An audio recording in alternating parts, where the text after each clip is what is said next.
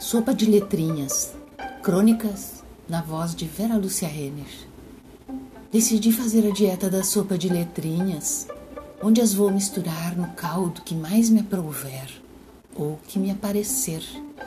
Porém, acredito firmemente que, assim como as letras, este molho terá temperos outros, que não o verbo, a vírgula, o ponto ou o que mais a língua e o alfabeto possam me oferecer.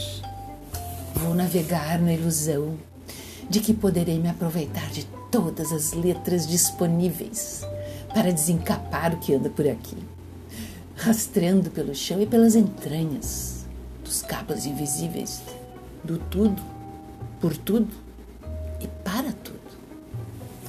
O sítio morador evolui para trás e não tenho mais conseguido guardar em mim todo o necessário para seguir em frente, cantando a pena no papel ou desenhar a frase cursiva automática, expondo o que melhor me aprouver, seja de alegria, tristeza ou dúvida, porque o que surge extemporaneamente são as lembranças impertinentes que sobrevoam o telhado da minha imaginação e que me desacomodam na cadeira.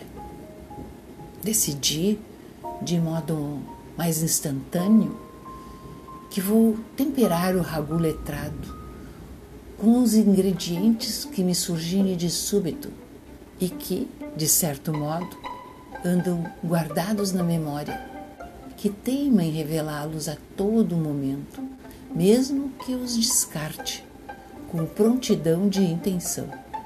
Na verdade, os componentes da receita sempre aparecem quando não há mais o que fazer, quando a esperança se escondeu nos cômoros praianos, a alegria do sol se aparelhou junto às nuvens e faz dela seu abrigo.